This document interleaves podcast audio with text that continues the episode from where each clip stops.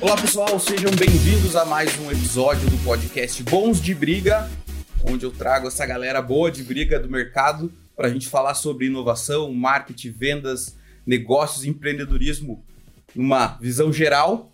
E hoje eu tenho duas feras aqui, dois amigos meus, Guilherme Busato, Paulo Pinto, da Rivos Experiência Lean, uma empresa de gestão e consultoria Lean.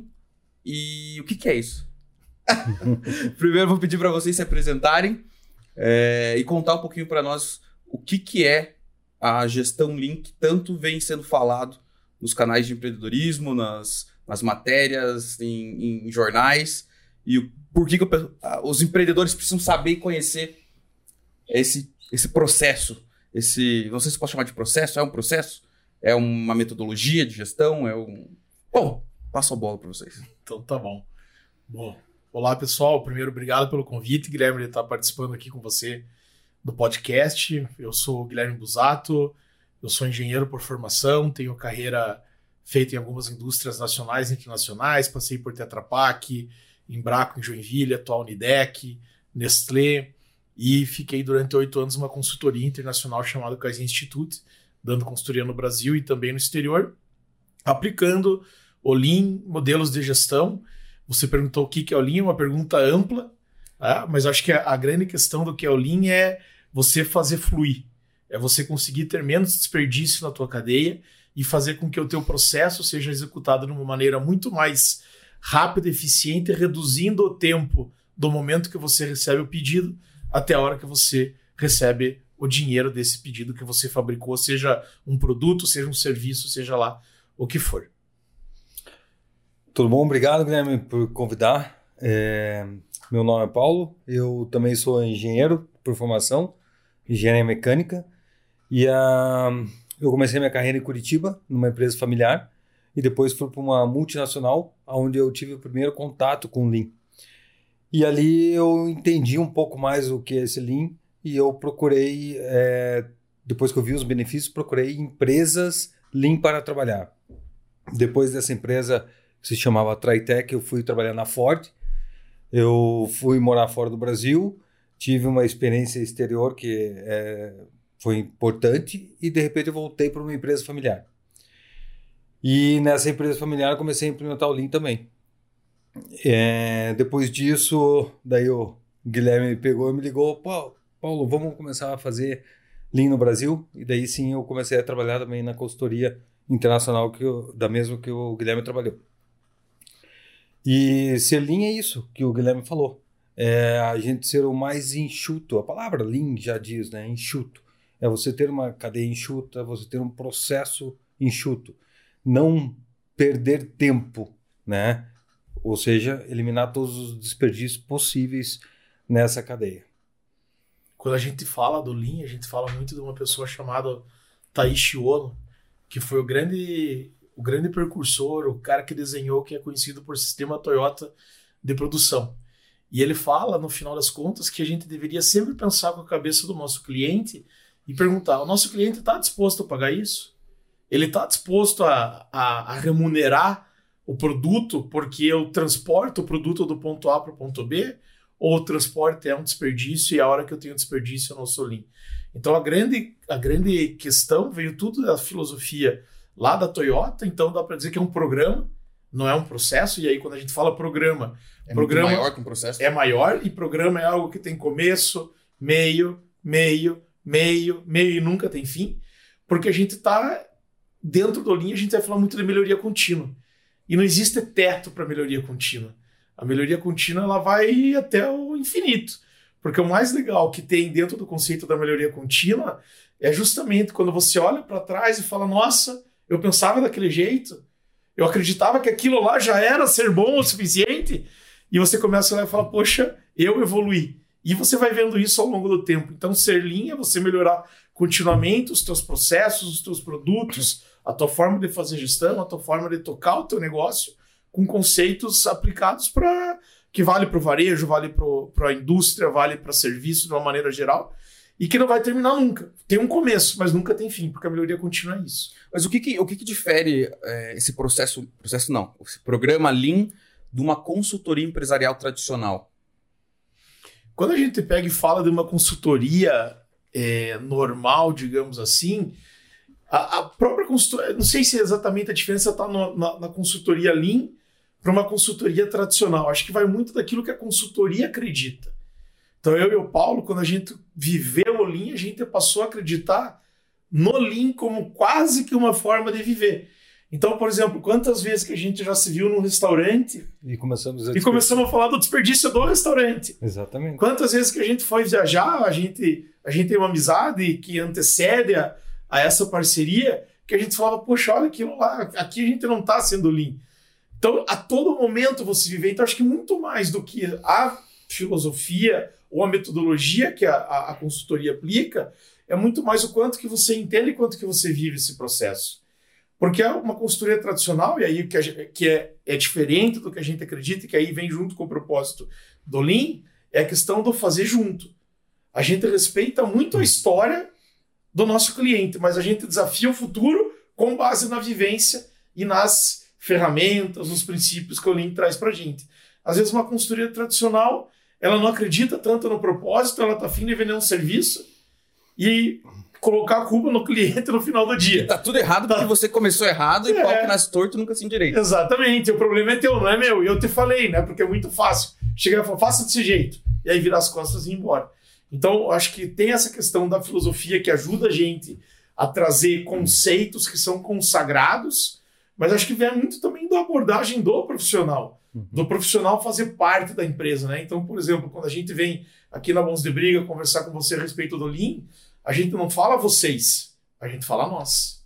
A gente faz É parte disso, porque a gente acredita num modelo integrado. E para você, e para você acreditar na gente, se a gente não estiver junto no problema, você não vai acreditar. Então acho que tem um pouco da consultoria tradicional, mas tem uma abordagem também que é importante entender que é o nós.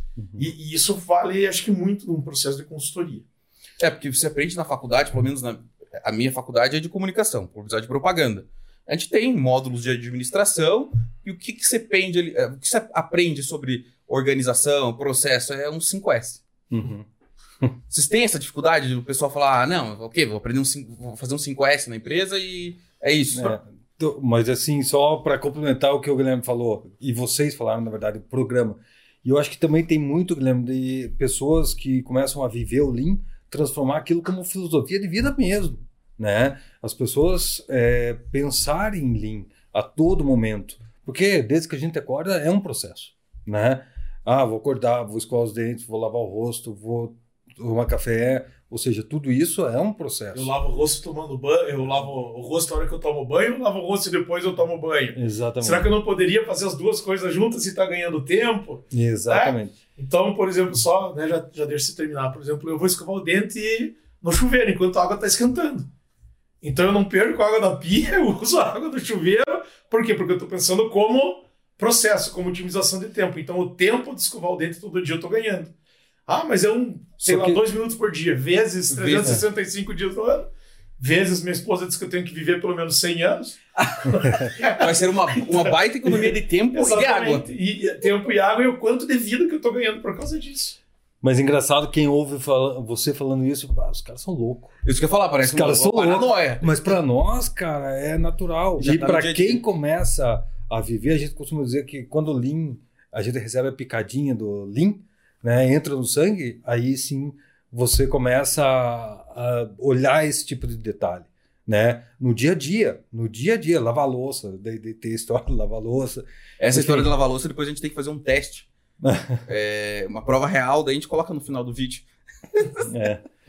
Mas, então eu acho que tem a filosofia de vida que é o Lean. E uma outra coisa que você perguntou da, da consultoria tradicional, tal, eu acho que a Rivos tem é, cada vez mais visto a parte de serviços, de como cliente. E uh, acho que a maior dificuldade nossa é pegar conceitos que nasceram na indústria, que foi o maior tempo onde a gente viveu, numa indústria automotiva, que foi a Toyota, e transformar esses conceitos no dia a dia de uma empresa onde tem só processo administrativo, né? Uh, onde lida, por exemplo, com várias demandas durante o dia, por exemplo, um restaurante ou um mercado, né? Como que eles lidam com isso? Diferente de uma indústria, né? Então tem coisas na indústria que ficam são mais fáceis de visualizar e no serviço não. E a gente tem visto que tem bastante gente eles têm dificuldade de enxergar isso. Eu acho que o nosso trabalho é tentar traduzir isso, a nossa experiência, os nossos cabelos brancos, na é, deixar mais fácil para as pessoas, para os nossos clientes, através de exemplos, através de histórias, enfim, eu acho que por aí. Me, me corrija se eu estiver errado, mas a, a indústria ela já vem com um nível de consciência mais alto em relação à organização, processo, é, evitar desperdício onde o varejo e o serviço talvez não não tenham esse nível de Exatamente. conhecimento e, e, de entendimento e de vontade e de necessidade, talvez uma necessidade oculta. Então, mas eu acho que é por necessidade, por exemplo, imagine, né? Você, né, empresas automotivas, de repente vem uma empresa que se destaca. No caso, a Toyota, que foi lá nos anos 70. As outras começam a procurar e ver o que, que ela está fazendo diferente. Então, assim, com, é, com certeza, no ramo automotivo, o Lean ele é muito mais difundido, muito mais conhecido. Não é simplesmente um 5S, né? E na, em outros nichos de mercado, não. É porque o Lean acaba sendo numa indústria um diferencial competitivo dos caras. Mas eu acho que em qualquer negócio é. ele é um diferencial competitivo. Assim, eu, eu comentei que eu trabalhei oito anos com consultoria, já, já pelo menos oito anos eu tenho uma história de consultoria, e a minha primeira passagem foi entre 2004 e 2008. E era uma consultoria extremamente industrial, que nos primeiros dois anos, 2004, 2005, era basicamente uma outra metodologia chamada TPM, que é essencialmente gestão de ativos. E depois, a partir de 2006, que começou a aparecer o Lean aqui para gente. E aí eu comecei a, a entender, a estudar e, e ter esse propósito, a levar a picadinha que o Paulo, que o Paulo falou. E quando eu voltei para o processo de consultoria em 2017, já não era mais uma empresa que atendia a indústria. Talvez 20% dos clientes eram indústria.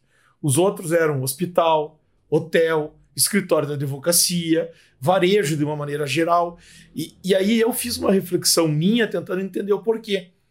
E a conclusão, grosseiramente, que eu cheguei foi a, a saúde, ela sempre esteve, esteve preocupada em entender qual que é a cura da AIDS, né? Como que eu vou dar o medicamento certo e por aí vai. Só que chegou num determinado momento que ela falou: eu também preciso ganhar dinheiro. As margens estão diminuindo, meu profissional está ficando mais caro, eu não posso mais gerenciar o negócio da forma como eu gerenciava. Então eu preciso buscar mecanismos que façam com que o meu processo seja mais eficiente. E aí, para mim, isso foi muito forte, e eu conto essa história repetidamente. Quando eu morava em Joinville, eu fui para um hospital e cheguei lá e falei: Ó, oh, tô com dor no joelho. E a menina falou assim: ah, então tá, vai ali na triagem. Fui na triagem, ela falou: oh, agora você pode ir pro raio-x.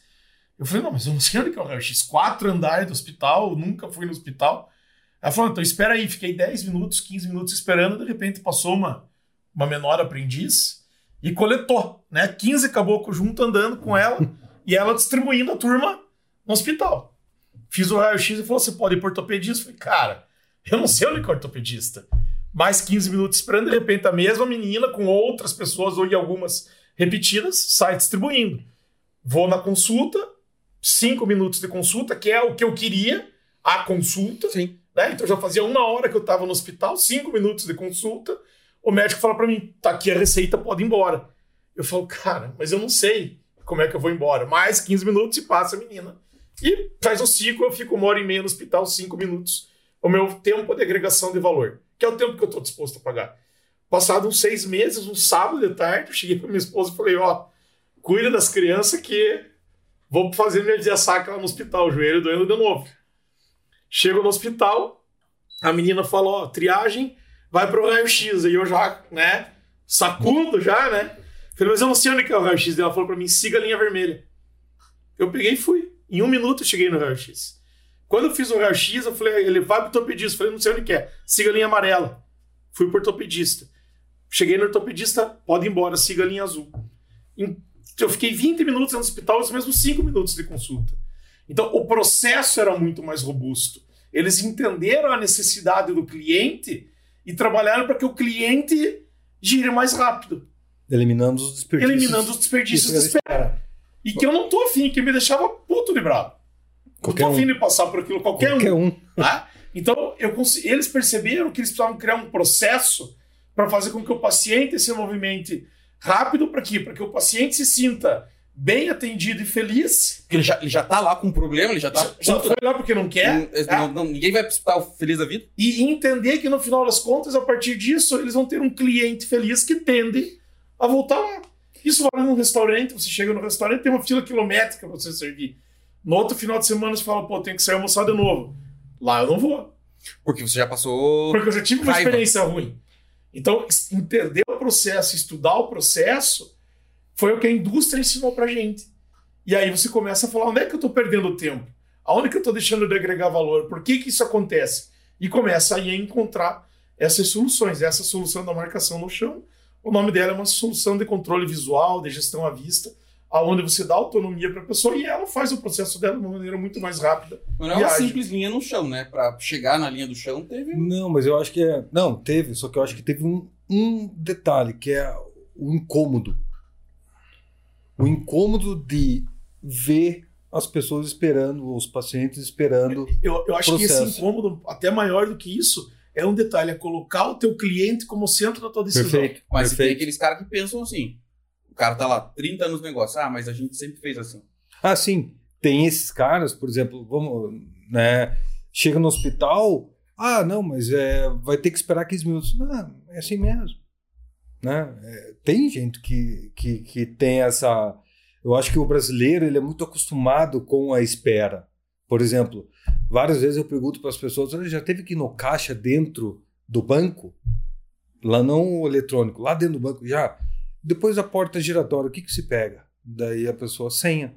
Mas você nem ficou indignado? As pessoas tá vão, no... pegam a senha e não ficam indignados. Para mim, eu vejo uma outra cadeira, eu penso, poxa, o banco, né? O órgão público não tá nem aí como para mim como cliente. Vai fazer eu esperar, porque tem um monte de cadeira, né? Então, enquanto não tivesse incômodo, eu acho que as pessoas não procuram soluções para melhorar, como foi o caso do hospital. Eu, eu acho que, que essa parte é essencial, você colocar o teu cliente no centro da tua Exatamente. decisão. E essa pessoa que está há 30 anos e que tem um modelo de negócio que deu certo e que é sustentável, ela provavelmente no curto espaço ela vai começar a sentir algumas dores, porque a Os gente... outros estão se porque exatamente a concorrência está vindo com uma mentalidade nova. Quando eu trabalhava, quando eu mas... trabalhava na Nestlé, eu me lembro de uma frase que uma frase que me marcou, que um diretor falou assim: no mundo que anda, quem fica parado vai ser engolido. Então não é nem que eu piorei.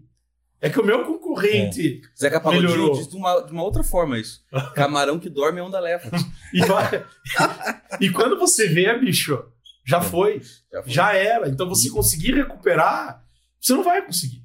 Então essa turma dos 30 anos aí, o que eles precisam entender é o que me trouxe até aqui Exatamente. não é o que vai me levar daqui para frente. E em nenhum momento a gente tem que desrespeitar essa história, porque é uma história vitoriosa. Agora, até quando que eu quero continuar sendo vitorioso? Mas é, eu, eu gosto de citar o exemplo aqui quando eu sou fã, né? Dos dois e da metodologia, do comer. Eu tô sendo picado. Né? ainda, ainda tô aprendendo bastante, mas sou fã. E eu gosto de, de contar no papo de bar mesmo. Meus amigos falam, cara, nós, graças a Deus, tivemos um sucesso muito bom até aqui. Cre veio pandemia, veio só crescer, crescer, crescer, crescer, crescer, crescer, crescer, crescer. E até o, o Thales, meu sócio, falava: pô, o processo que você criou é muito legal e tal, tal, tal. Só que começou a desandar o processo que eu criei. Porque ele servia até aqui. Agora não serve mais. Agora talvez tenha que jogar boa parte no lixo e começar daqui para frente. Por quê? E eu vou te Mudou dizer um negócio mais cliente, triste. quantidade de clientes, dizer um negócio mais triste. daqui para frente, um pouco mais lá no futuro, não vai prestar ainda. Você vai ter que jogar no lixo de novo. É evolução. Evolução, né? E, e aí é uma questão de escolha. Quero Ou não quer. ou não quero? Eu quero me adaptar, quero entender. Dói, Dói, lógico que dói. Claro. né? E, e é muito fácil pra gente, como consultor, chegar aqui e falar: ó, isso aqui é um problema. E você tem que aceitar ou não, daí é uma escolha tua.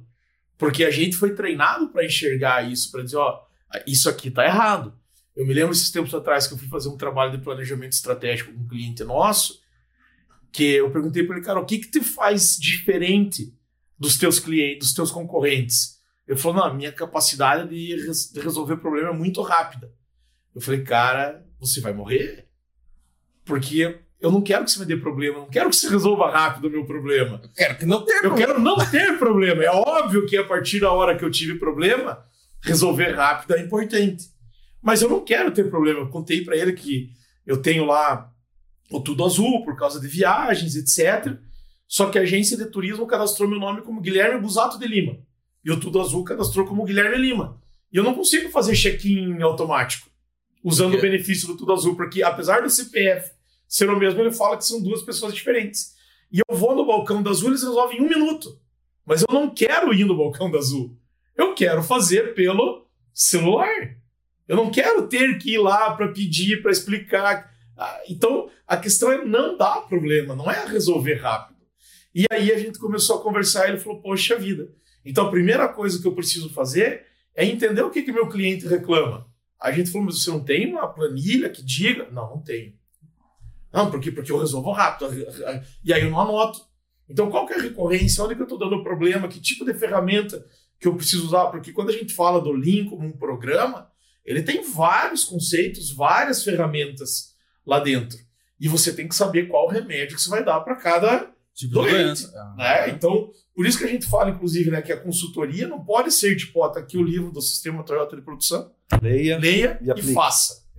Porque não é a mesma dor que o cara teve lá, não é o mesmo produto, não é o mesmo processo, não é a mesma cultura. Você no comecinho você perguntou assim, ah, quando, eu- quando você fez um comentário assim, né? Quando eu estava lá no curso de administração, para mim falaram que 5S era fazer gestão. E foi assim que eu saí da, da, da faculdade. É muito pouco. Sim. 5S é uma ferramenta, mas não é a única. Uma das. É uma Isso. das. E não é uma ferramenta que vai servir pra tudo. Não vai servir. Então, ela, ela Talvez sirva um pra organizar meus cabos aqui, mas. E, e aí, né, dentro das histórias que a gente conta, o próprio 5S, a gente tem um, um conceito completamente errado a respeito dele.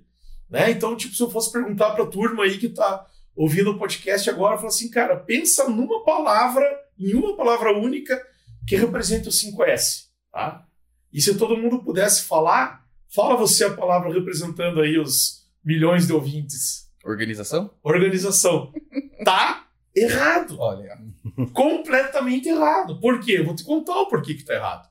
Sábado de manhã, minha filha, 8 anos de idade, chama minha esposa e fala: Mãe, vai fazer o Nescau. Vem fazer meu Nescau. E minha esposa, Gui, faz o Nescau da Júlia. Minha esposa estava lidando com as coisas da casa.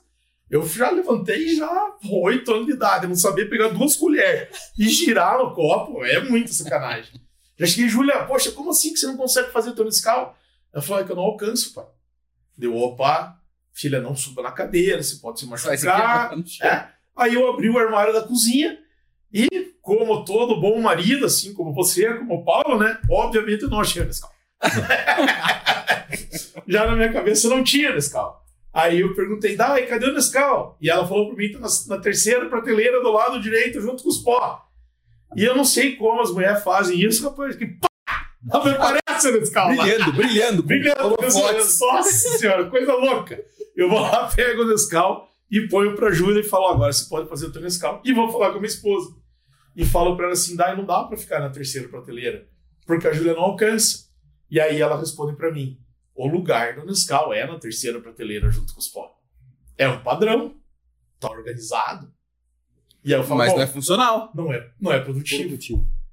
A Então, palavra é 5S produtivo. é produtivo. Aí eu falei pra ela: então eu não vou mais fazer Nescau. Porque o organizado pode não ser produtivo. Não, exatamente, é, É, isso. E é, e é esse que é o erro. Esse que é o erro, Guilherme. É é você achar que você faz cinco coisas para ser organizado. E você não faz. A organização tem que te levar à produtividade. Então, se você não entende a filosofia, se você não entende o propósito, se você não consegue entender o todo, você faz errado. Eu me lembro, numa fábrica que eu trabalhei, que eles fizeram um quadradinho, escrito mouse. E você não podia deixar o mouse dentro do quadrado. E cada vez que você ia passar com o mouse pelo quadrado, o mouse pulava. Mas por que, que você fez isso? Porque tem que ser organizado, porque o 5S diz que tem que ter um lugar para cada coisa. Ele diz que tem que ter um lugar para cada coisa, desde que o lugar te ajude. Seja produtivo. Seja produtivo. Então a gente acaba criando mitos quando a gente fala de Lean, quando a gente fala de gestão, quando a gente fala de 5S, que são mitos completamente errados, que muitas vezes mais nos atrapalham do que nos ajudam. E para fechar a história lá do Nescau, hoje o Nescau está na segunda prateleira junto com os doces, porque ela entendeu a diferença entre organização e produtividade. E a vida dela melhorou e a minha vida melhorou. Então a gente precisou quebrar o padrão vigente, criando um novo padrão, mas que era um padrão muito melhor para o contexto. Mas na primeira situação estava extremamente organizado. A, a, minha esposa, então, ela, ela é especialista em 5S. Olha, olha, olha, olha a solução. O Antônio, meu filho mais novo, acorda muito cedo. Desde pequeno, ele acorda, gosta de acordar cedo. E ele, é, o padrão dele é uma clube social. Ele adora clube social. De manhã. E ficava... Aonde ele não alcançava. Na prateleira do, das bolachas, na dispensa. E, e ele não alcançava. Só que bastou dois dias ele gritando, quando se mudou. Mãe, é! Acorda! Acorda! Pronto, agora fica e põe no armário baixinho e tal, e tá resolvido. Mas no primeiro estava organizado? Tava organizado, tava. ninguém via, não tava exposto, tava, tava na dispensa. Tudo certo.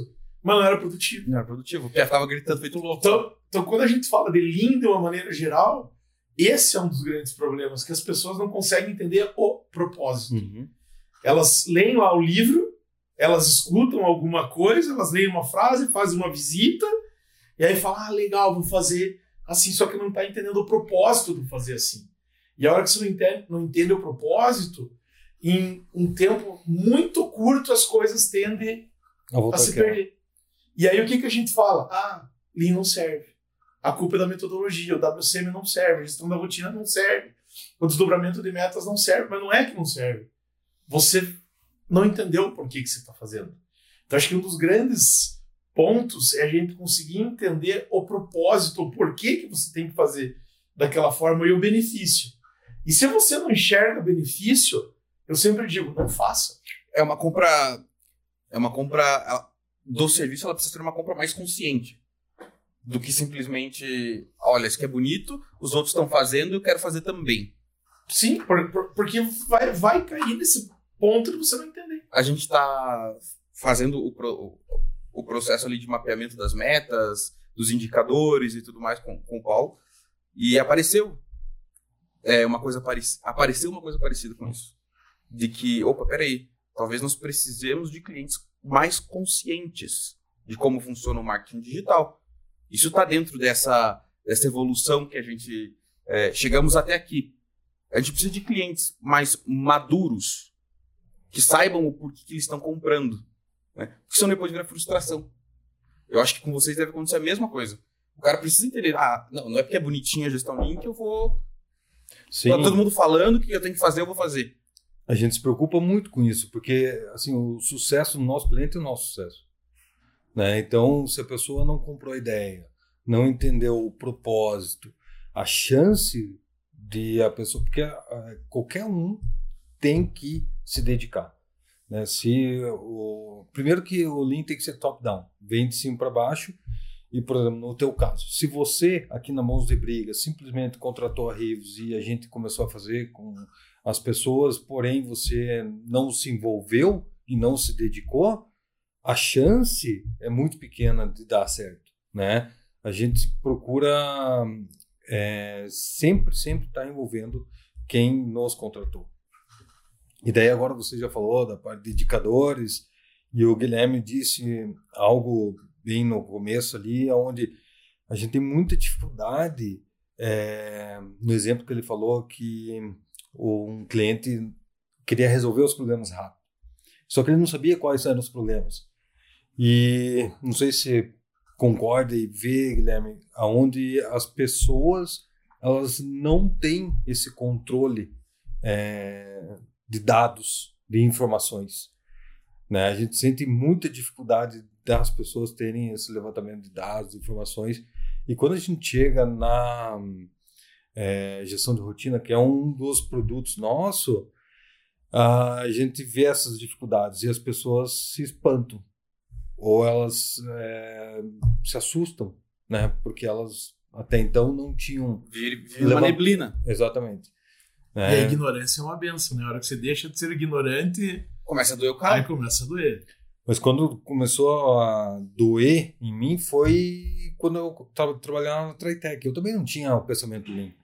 E eu não sabia, não tinha visto propósito nem o benefício. Cara, era doído para mim. Eu tinha que fazer um. A gente utiliza uma ferramenta A3. Para eu fazer o A3 lá, nossa, eu tinha uma dificuldade enorme. Porque eu não entendia, não enxergava. E aquilo foi ficando mais claro para mim e até então deu benefício. E uma das coisas que eu aprendi foi a respeito de dados, né? A gente não tem como discutir. Uma coisa que a gente fala é tirar o histérico do histórico, né? Ou seja, a gente não ter, é, da, não tendo dados, a gente parte para o histérico, né? E a gente tem que fazer de uma forma histórica. O Guilherme tem uma, uma, uma boa história que é da parte da manutenção que ele. Bom, conta você melhor. eu fui fazer um trabalho e cheguei e conversei com o supervisor e falei, cara, a empresa contratou um a gente chamado Workshop Kaizen, que era em uma semana você fazer meio que uma revolução. E aí ela contratou isso, mas quem escolhia o que ia ser trabalhado era o supervisor da área, porque ele tinha o um conhecimento das dores. das dores, dos problemas. Então a gente chegava lá e falava, ó, oh, vim aqui pra gente trabalhar. E eu falei, o que, que a gente vai trabalhar? E ele falou, queda de luz. Eu falei, cara, queda de luz, bicho. Não pode ser teu maior problema. Ele, é, meu maior problema, se não for queda de luz, pode ir embora. Né, cara grossão, assim, sabe? Supervisor de manutenção de 20 anos atrás, assim, que não dava cheio de graxa e tal. Hoje em dia já tá bem melhor. Fizemos sempre assim. Desse jeito. Eu falei, então tá, então abre o sistema. Aí abriu o sistema, eu falei, deixa eu ver o que aconteceu semana passada. Que é, isso era uma segunda-feira, né? Queda de luz, maior voz da parada, com 40 horas. Ele, aí, tô te falando, vocês querem dizer que eu não sei as coisas? Claro que eu sei. Eu falei, então tá, agora pega, em vez de olhar na semana, olha no mês. 40 horas ela foi para 41 horas e de primeira voz ela foi para sexta voz. Eu falei, agora abre no ano. Ela de 41 foi para 50 horas e de sexta voz ela foi para 15 voz. Mas ele passou o final de semana inteiro na fábrica por causa de queda de energia. Então, quando eu cheguei na segunda-feira, o que, que ele queria resolver? Queda de energia. queda de energia. Fato histérico, é. não fato histórico. Então, a gente tem muita dificuldade em fazer com que, às vezes, as pessoas entendam essa diferença. Então, às vezes, a gente chega num lugar e o cara fala assim: eu tenho que resolver tal coisa.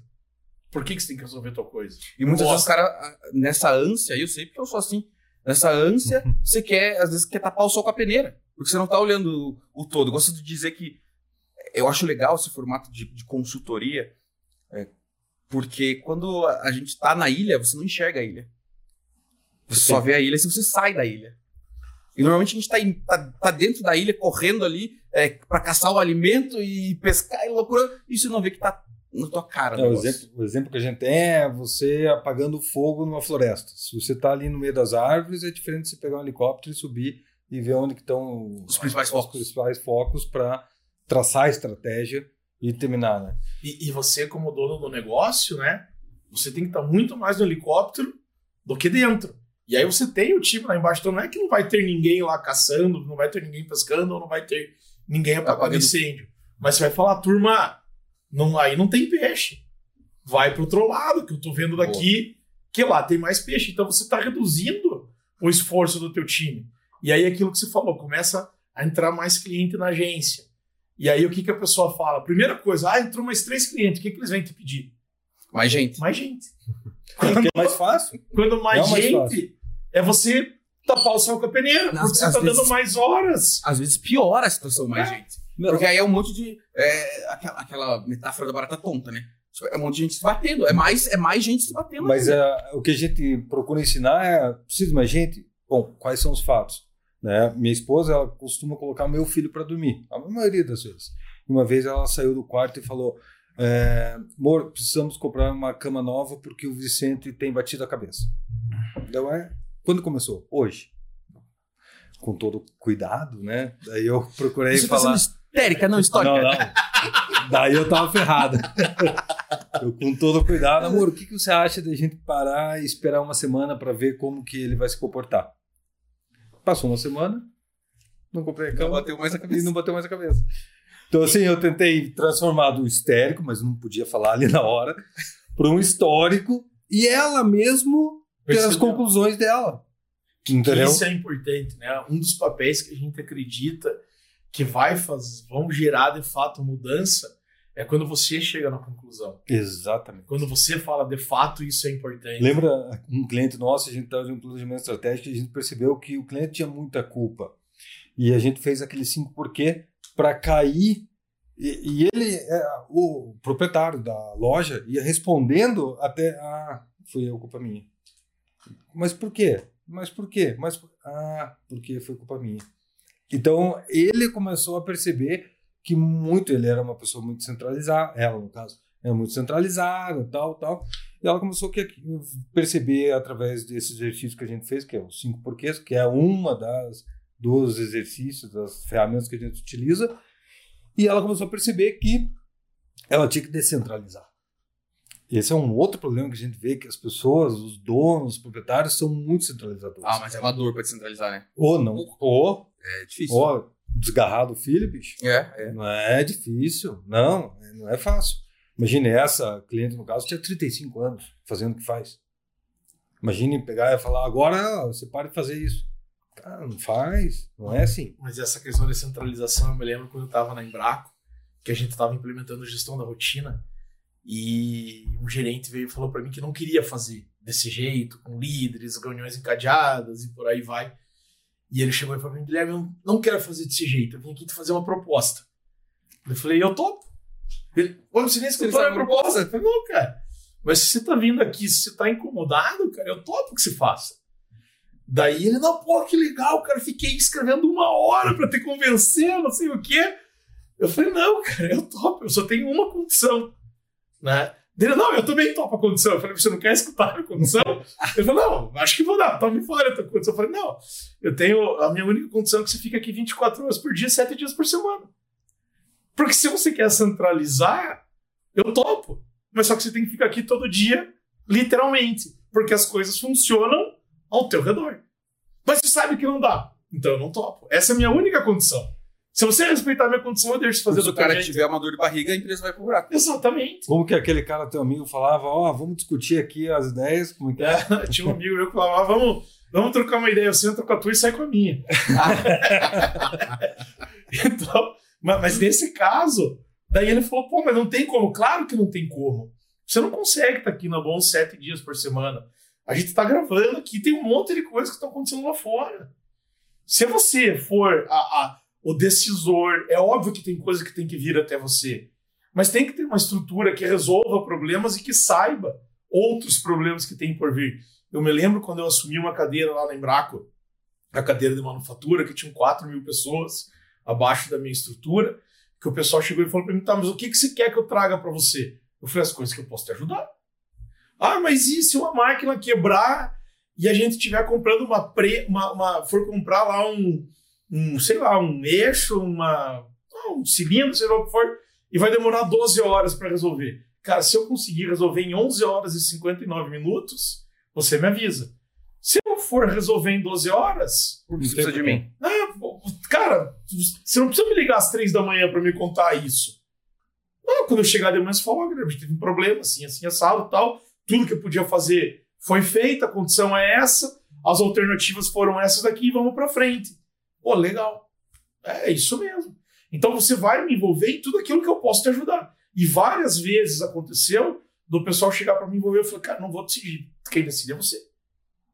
Você está trazendo coisas para mim que são do teu escopo decidir. E outras vezes eu falei, isso você devia ter trazido para mim. Mas Mas e quando que o cara vai saber? Tem, até que limite que ele vai saber? O Tim Ferriss tem um, um livro chamado quatro, Trabalho 4 Horas por Semana. Claro que não, não só é, é uma hipérbole. Mas é onde ele diz, ah, eu dou uma autonomia para minha equipe decidir coisas que, caso dê errado, custa até 500 dólares o erro. Pois é, eu acho que é muito questão de definir a regra do jogo, né? Hoje existem alçadas, formas, e praticando. Né? É a gestão de rotina, é o que a gente está, por exemplo, aqui na Bolsa querendo lá como um, um estado futuro, é, onde sobre mais tempo para os proprietários, diretores, onde eles tragam inovação, procurem melhoria, que hoje a gente percebe que eles não têm, porque eles estão lá na floresta, lá embaixo das árvores, eles não estão no helicóptero.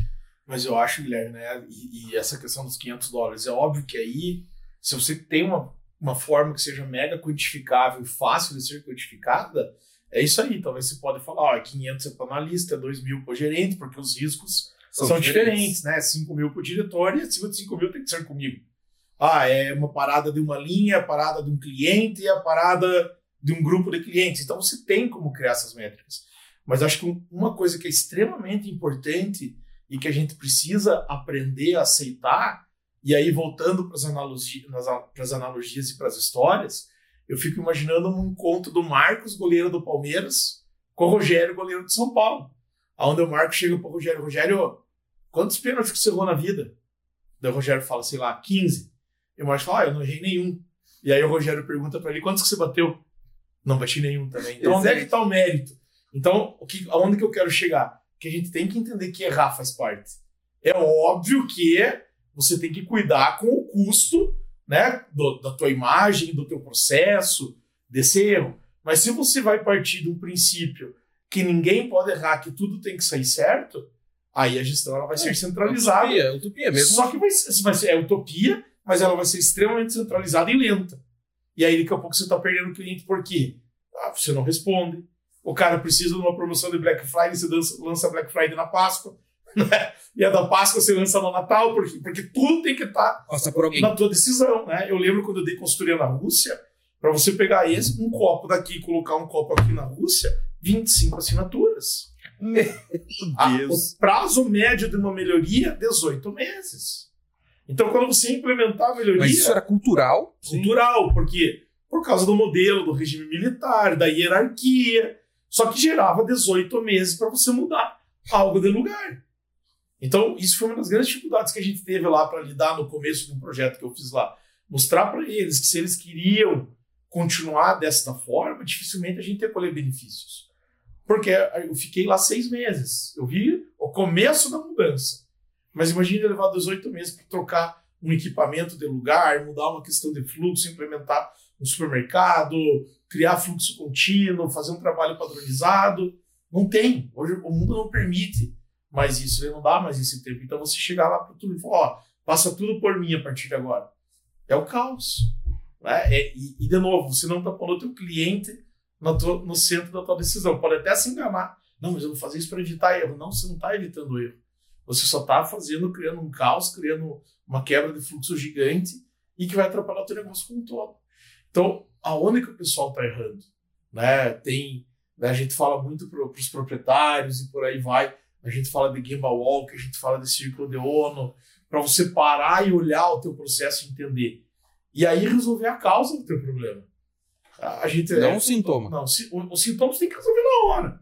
Né? Você não vai falar assim, pô, meu cliente está reclamando, mas deixa agora estudar a causa do problema. Não, pá, dei lá o paracetamol e ele sobreviveu. Beleza, mas por que isso aconteceu? Mas essa dor de cabeça vai voltar. Vai voltar. E, e às vezes ela vai voltar amanhã. E amanhã eu vou no paracetamol, eu vou no paracetamol, eu vou no paracetamol. Só que chega uma hora que a cabeça vai explodir. E nesse caso, a cabeça explodiu o que, que é? O cara falou assim: viu, bicho, não quero mais cancelar meu contrato. Porque eu não aguento mais te pedir esse tipo de coisa. Ah, mas eu resolvo rápido. Mas eu não quero resolver, resolver rápido. É a história da Exatamente, eu quero que você resolva o processo. Resolva. Então, acho que esses são pontos de atenção que a gente precisa ter dentro do nosso processo. E aí, o, o, o princípio né, da gestão Lean, quando eu falo de você enxergar o processo como um todo, ponto a ponto, ponta a ponta, entender tuas entradas, tuas transformações, tuas saídas, e aí todos os desperdícios inerentes nesse meio, meio do caminho, começar a resolver os desperdícios, é o que fazem a gente tratar o nosso cliente de uma forma diferente e ter um resultado diferente do ponto de vista de negócio, de qualidade financeiro, moral, satisfação e por aí vai. Então, o primeiro passo é identificar e acabar com o desperdício. É, eu acho que o primeiro passo é um, um antes. A dificuldade das pessoas é enxergar o desperdício. As Sim. pessoas não enxergam. Porque para você eliminar, precisa realmente primeiro enxergar. Né? Então, é, a gente percebe que as pessoas é, têm muita dificuldade em enxergar o desperdício. A gente estava, por exemplo, numa um cliente que é uma pizzaria e eles, o primeiro passo, eles pegavam queijo e colocavam num pote, né? E pesavam, porque dependendo do tamanho da pizza, você tem um peso, tem uma quantidade de queijos que- de queijo que você precisa colocar e ele pesava. E depois, antes ele passava o molho e colocava o queijo. É... Eu perguntei para o proprietário, pô, qual o desperdício ali? Não, nenhum. Falou, "Ah, é pesar o queijo. Porque se o queijo já vem pronto, né, já vem do tamanho que precisa, na, na quantidade que precisa, é menos uma atividade para ele fazer, que é o pesar. Ou seja, uma coisa que a gente procura fazer é expulsar o desperdício daquilo que agrega valor. No caso, numa é, pizzaria, Tempo de entrega. então, fazendo a pizza está agregando valor, porque o cliente pagou por isso. Ele quer isso, né? Então, Mas pesar não agrega. mas pesar não agrega. Exatamente. Ah, entendi, entendi. O pessoal agrega porque o cliente não, não Ele não comprou quer aquela, se- aquela ação. Ele não ele exatamente. quer pizzaria. Ele quer Ele não quer pizza. saber se você pesa, se Exatamente. você vem pronto, se você tá pondo de, de meia em meia grama ou se tá pondo de balde. Uhum. Ele quer a pizza dele com queijo. Pesar não agrega. Fazer Pesar a pizza agrega. é uma atividade que não agrega. Então a gente tem que tirar. Olha a linha de raciocínio como, Tem que como tirar é- da- não é tão óbvia. Então, mas é difícil, as pessoas é, têm essa dificuldade em enxergar né, o desperdício. Então, acho que é o primeiro passo. Eu, esses dias atrás, agora, tava voltando em Curitiba pra cá, né? E aí, que nem eu falei, a gente às vezes fica no, no carro, no hotel, no restaurante, por aí vai. E essa questão de você enxergar o desperdício, né? Então, por exemplo, você tá viajando na estrada e tá dirigindo. E, e, teoricamente, sem o ar-condicionado ligado, em determinado momento. E parece que tá tudo legal. De repente, vem um carro no contrafluxo e você percebe que teu espelho tá inteiro embaçado. Você não consegue enxergar, porque ele veio e colocou uma luz de frente que mostra que o vidro está completamente embaçado. Mas ele não ficou embaçado no segundo que o cara colocou a luz. Ele foi ficando Aos poucos. aos poucos embaçado. Só que enquanto não veio aquela luz, a sensação que se tinha é que estava tudo certo. Você foi se acostumando com Você aquilo. foi se acostumando, porque foi devagarzinho, que é a história lá do sapo, né, na água quente. Na água quente. Você joga o sapo na água quente e ele pula. O problema do desperdício é esse: o desperdício não é água quente. É você dentro da, da água e a água esquentando e você se acostumando, se acostumando, se A acostumando. hora que você vê, até você morrer queimado. Então ali eu olhei e falei, cara, eu me acostumei com essa droga, deixa eu deixar o ar-condicionado ligado, porque dependendo do momento, pode ser que não fique ruim. Eu tô numa ultrapassagem, tá chovendo e tal. Eu falei, eu preciso fazer uma contramedida. Ou eu abro o vidro, ou eu deixo o ar-condicionado ligado. Preferi deixar o ar-condicionado ligado e resolvi essa questão de embaçar. Mas ele veio embaçandinho, embaçandinho, embaçandinho. Talvez fazia dois minutos que estava daquele jeito ali, eu não tinha percebido. Então, o grande ponto é isso que o Paulo falou. É como que eu crio em mim uma cultura de perceber o desperdício. Como que eu digo assim, pô, pesar o queijo é desperdício. Porque senão Tem eu vou pesar queijo a vida inteira. Tem uma outra história que eu gosto de contar.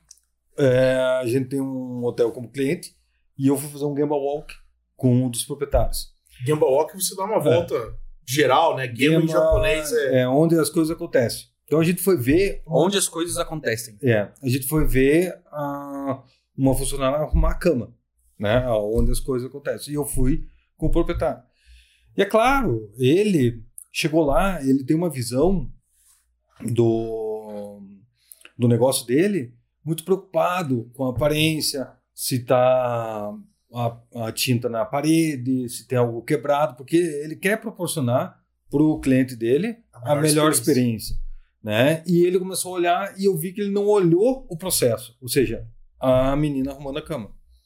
E ela co- continuou arrumando a cama, e daí eu falei: Ó, a gente não tá com cronômetro nenhum aqui, eu gostaria que você arrumasse a cama, só me fale a hora que você terminar. E ela ficou falando tal, ela ficou arrumando a cama tal. E daí eu cheguei, ela terminou. Ah, Paulo, terminei. Eu fui lá e medi o perímetro da cama, não a cabeceira, né? E deu 10 metros. Eu falei, como é que tá a tua perna? Ela, ah, tá cansado. Eu falei, ah, você foi 15 vezes de um lado pro outro, você andou 150 metros para arrumar essa cama. Não deve ser a primeira cama que você arrumou no dia. E não deve ser a última que você vai arrumar. Imagine quantos quilômetros você anda por dia arrumando cama. Daí ela. Daí eu falei, ah, pergunta de ouro, né? Quantas vezes você precisaria de um lado para o outro? Ela, uma. Eu falei, por que isso foi 14 vezes a mais? O que, que impede você de ir uma vez só? A percepção. Não, daí ela falou: Ah, você viu aquela hora que eu peguei o lençol? Eu peguei de uma cama Queen e, a, e eu, eu peguei. Ah, é. ah, Daí o, o proprietário, pô, e se a gente colocasse etiqueta, etiqueta colorida? pra saber qual. Pra saber tamanho, qual. né? E daí começam a vir, né? Pô, mas Paulo, como que eu vou deixar Esse é o o despertar dessa consciência ali que você fala. Exatamente. Só que a gente não pode. A solução sempre, sempre vai estar com eles, principalmente o personal, porque eles vivem aquilo. Eu e o Guilherme, a gente. O que, que você entende de, de De arrumar cama. De arrumar É. cama. Eu gosto de, de contar a história Entendeu? da pilha, né? Da pilha? A história Boa da ideia, pilha, boa A história. história da pilha, quando eu tava, tava num cliente em Belo Horizonte, e eles têm uma abordagem muito ostensiva de vendas no caixa. Ah, quer um chiclete, quer uma bala, quer uma pilha. E a pessoa pegou e falou assim: ah, eu quero pilha. E eram cinco caixas, um do lado do outro. E a menina perguntou pra ele: qual pilha que o senhor quer? Ah, quero pilha pequena. E aí ela levantou e começou a procurar aquele painel de pilha gigante, devia ter, sei lá, no mínimo, chutando baixo, umas 250 filetinhos, é, gradinhas com pilha, né? E ela pilha pequena, pilha pequena, e a pilha pequena do lado dela, ela não conseguia enxergar a pilha pequena. Igual o Nescau. E parecido com esse carro. Aí ela olhou, tipo, lá na menina da frente lá, e falou: Maria, me alcança a pilha pequena. E a Maria parou de atender o Tá cliente para pegar a pilha pequena, e aí vem as coisas são engraçadas, né? Daí a Maria lá, cadê a pilha? Dela, pra direita. Não, não, pra minha direita, não pra tua. E vai, né? Aquele negócio. E aí entrega a pilha, o cliente paga, vai embora. E aí na reunião de gestão da rotina, a gente normalmente tem uma pergunta que fala assim: você viu algum desperdício hoje? E eu participei da reunião com as meninas, né? Só um pouquinho, mas qual que você acha que é a resposta quando fazem essa pergunta? Não, porque ela tá acostumada naquele, naquela Não, é caos. silêncio. Exatamente. Ah, não Alguém viu algum respondem. Tem vezes que nem respondem. Ah, não que- enxergam. Aí, aí elas não falaram nada. Aí eu falei, eu vi. Daí elas, qual que foi? Daí eu muito, né?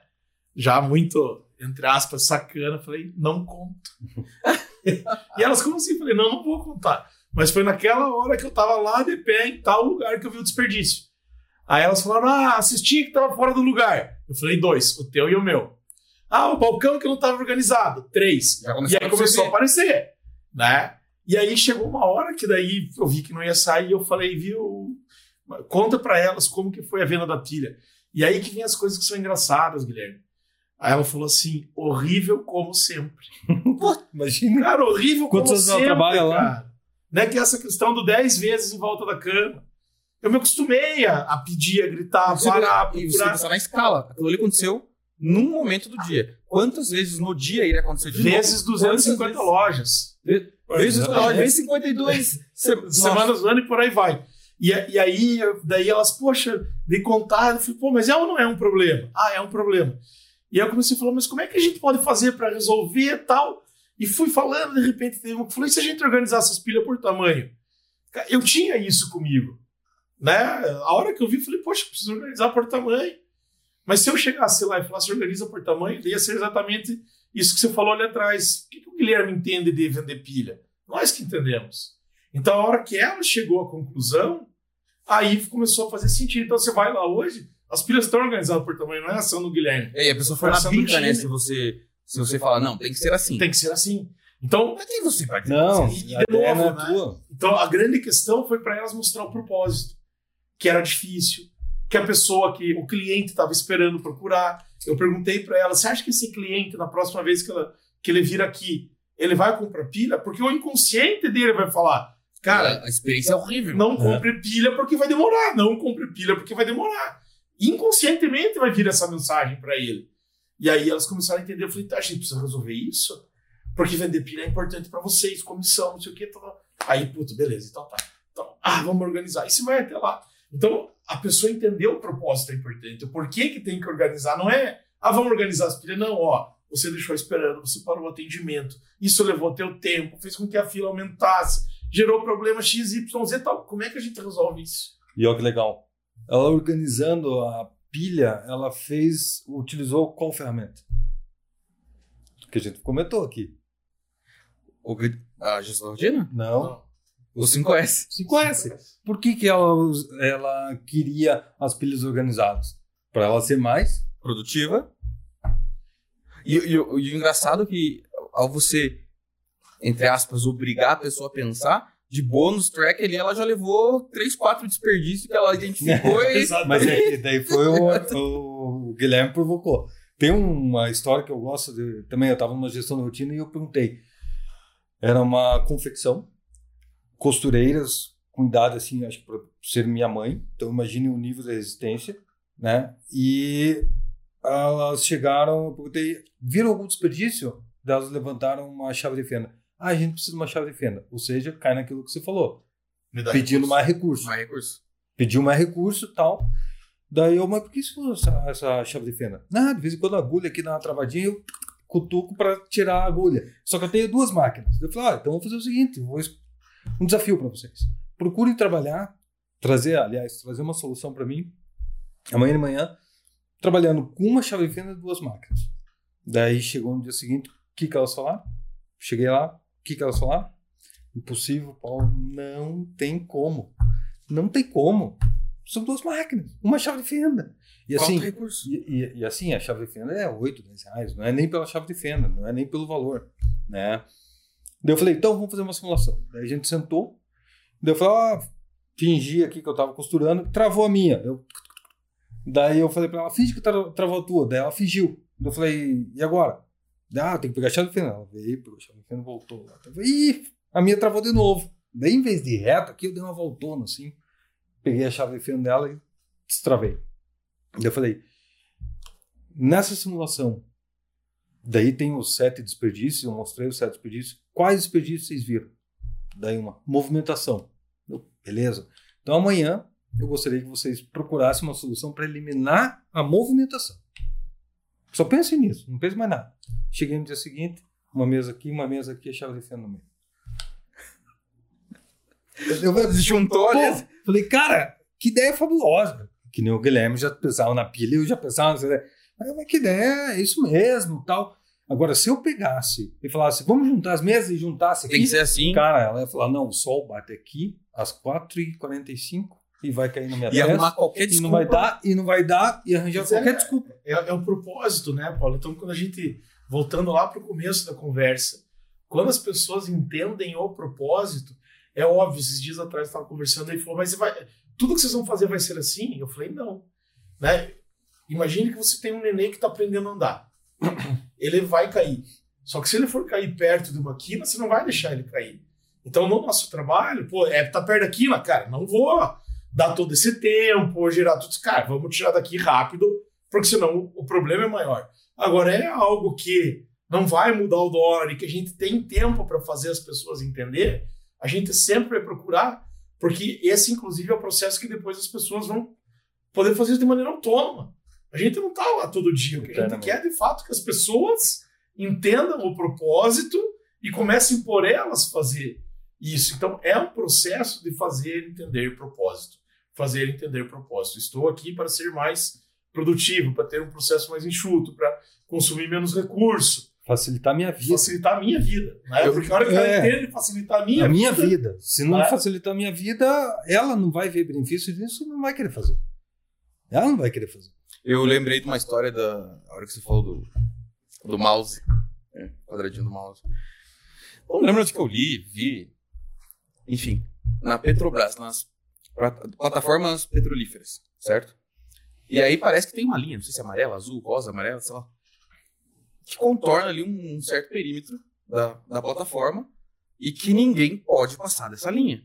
Só que aí os caras estavam questionando, porque, cara, a distância entre a linha e a beira, que o cara vai cair no mar ou vai cair em outro, lugar ali, é, dava pra você fazer estrelinha, cambalhota, é, tomar uns pileque e dançar ali que o cara não ia cair. Só que os caras tinham uma estatística de que a cada X mil passos fora da linha alguém morria. Uhum. Então era melhor você prevenir a quina, né? Colocar ali, ah, mano, parece que não tem sentido nesse primeiro momento. É um espaço muito grande, não, mas a gente tem estudos aqui, história, né? Fatos De que- históricos. fatos históricos que a cada é, é um milhão de passos que as pessoas dão aqui fora da linha, Alguém alguém vai vai cair e vai morrer. E o custo disso é muito alto. Sim. É, e o custo financeiro e o custo psicológico, né? Porque você ter alguém no teu time que se machucou e por aí vai, e você fala assim, pô, eu poderia ter feito diferente, isso te consome. Então, tem dois custos muito grandes nessa brincadeira aí. Mas é, de novo, né? Fatos histéricos e fatos históricos. Ah, não tem, cara. Tem, o estudo tá aqui, tá comprovado, e vamos fazer. E tá tudo certo. Na primeira empresa que eu trabalhei, que eu conheci o Link, a Tretec, a gente tinha uma, tinha uma reunião lá chamada Top 5, que eram os cinco maiores problemas. E na sala de reunião, era pô, uma reunião pesada. Quintas 14, nunca esqueço. Que daí a gente tinha que se preparar. Pô, ficar os gerentes de volta. Quinta-feira de manhã era um caos. Não, às 14, né? Não, era quinta antes Sim. da é reunião. Ah, sim, sim, é. Mas daí ficavam os gerentes em volta em pé e os, o engenheiro de processo, no meu caso, ficava sentado e trazendo, falando na reunião. E daí tinha um dizer assim, né? Em Deus nós acreditamos, mas no momento precisamos de dados. Então, cara, se eu pegasse e falasse um eu acho, cara, levar um pedal robinho de um gerente em pé. Acho. Certeza. Bem acho. Bem acho. Era melhor falar, eu não tenho essa informação, eu trago essa informação depois, sei lá. Né?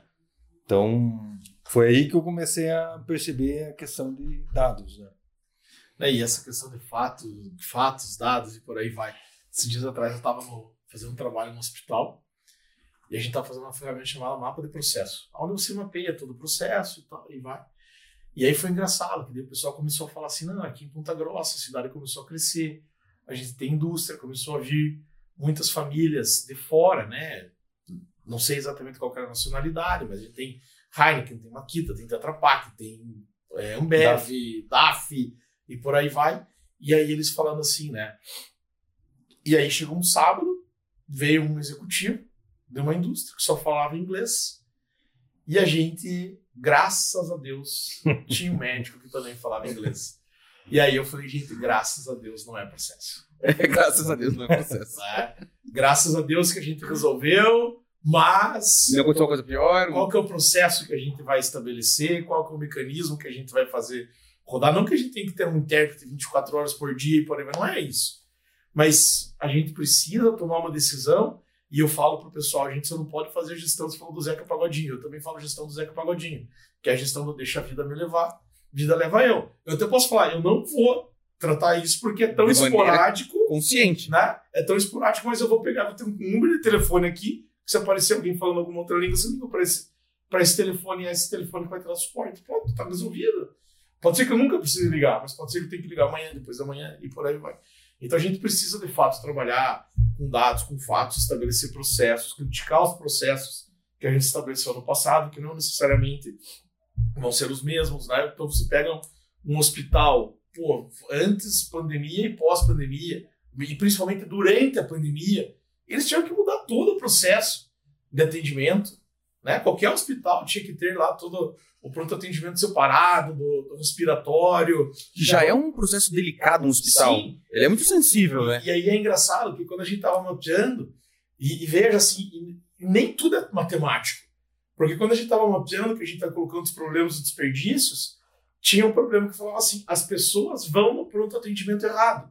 A gente tem pronto atendimento respiratório e tem pronto atendimento normal. As pessoas vão no pronto atendimento errado, tipo, elas não vão no respiratório, elas vão no normal. E aí eu até brinquei com eles, é, porque daí a pessoa fala assim, viu, doutor, eu tô com um pelo que tá doendo, mas se o senhor puder dar uma olhadinha na minha garganta também. Por quê? Porque ela não queria ir lá pra Covid. Sim. Com medo de Com medo. pegar Covid, porque na cabeça dela, pô, talvez eu não tenha, já vou me expor. Então, como é que eu faço para o meu processo ser adaptável a exigências que às vezes não estão nem sob o meu controle? Mas eu preciso criar condições para isso. Então, é um baita do desafio. É. Não é um negócio trivial. É né? por isso que a gente falou, não é assim, tipo, ó, leia o livro e implemente o livro. Porque para cada problema existe uma solução diferente e você tem que entender o porquê que você está fazendo aquilo. E aí a nossa Até experiência isso- faz, ajudou a gente a entender o porquê fazer. Até porque se fosse só ler livro, ninguém ia ter problema de gestão no mundo, né? Exatamente. Tá tudo documentado, tá tudo escrito. E, ó, e tem bibliografia, não é por É. falta Não é por falta de de bibliografia. Mas né, essa questão de você olhar, ler e entender o porquê que é. É o tal do olhar com olhos de ver. Né? é o poético. Você tem que não é, observar e, e questionar e o porquê, porque o Paulo sempre, mas por quê? Mas por quê? Você fica, a vontade é porque sempre foi assim. Não é, não é mais assim. Isso aí. O que não pode ser porque sempre foi assim, assim será. Né? Porque sempre foi assim. Até aqui. Até aqui. Como será daqui para frente? Excelente. E se a gente puder deixar uma dica aí de para o pessoal começar a observar e, e, talvez entender um pouco de, de Lean. O que, que vocês recomendam? Eu, eu, a minha dica seria muito essa dica do graças a Deus. É, cara, você tá na tua loja, você tá no teu negócio, é, é hotel, é açougue, é farmácia, é eletrodoméstico, é indústria. E aí você tá conversando com alguém e alguém pega e fala assim: graças a Deus deu certo. Cara, Boa, dica do graças a Deus. Você tem um problemão para você resolver. Ah, eu até brinquei com eles lá no hospital, falando, puta, vai que Deus estava no bom Jesus esse dia. não aqui. E não aqui. E aí, como é que a gente ia ter feito? É, ah, pior. Então, para mim, acho que uma, uma dica que me marcou muito e que eu comecei a, a usar muito isso é o do, do graças a Deus. Cara, soltou graças a Deus no meio da conversa. Tem um problemão. Que é um problemão para você resolver. Presta Boa. atenção nisso. Boa. Senhores, considerações finais. Não, a minha dica era uma coisa que o Guilherme falou lá no começo. É, as pessoas começarem a colocar o cliente como ponto central. Né? E isso começa a falar, poxa, mas isso agrega ou não agrega valor? O pesar o queijo, né? E aí fica até mais fácil as pessoas começarem a enxergar a questão dos desperdícios. Então, se elas começarem a pensar no cliente com a cabeça do cliente, eu acho que pode ser uma dica boa. Show de bola. Senhores, obrigado pelo tempo de vocês. Satisfação tê-los no nosso segundo episódio do podcast. É um, é um embrião ainda, mas é um projeto que a gente aposta bastante, porque está na, na minha filosofia como empreendedor trazer conhecimento. Eu acho que o Brasil é um país que precisa de ações como essa para difundir conhecimento, educação e o podcast veio aí para a gente trazer mais é, um conhecimento mais acessível a todo mundo. Conte com a gente, sucesso. É, eu agradeço a oportunidade. Obrigado. Tamo junto. Até a próxima. Valeu, pessoal. Nos vemos na próxima semana.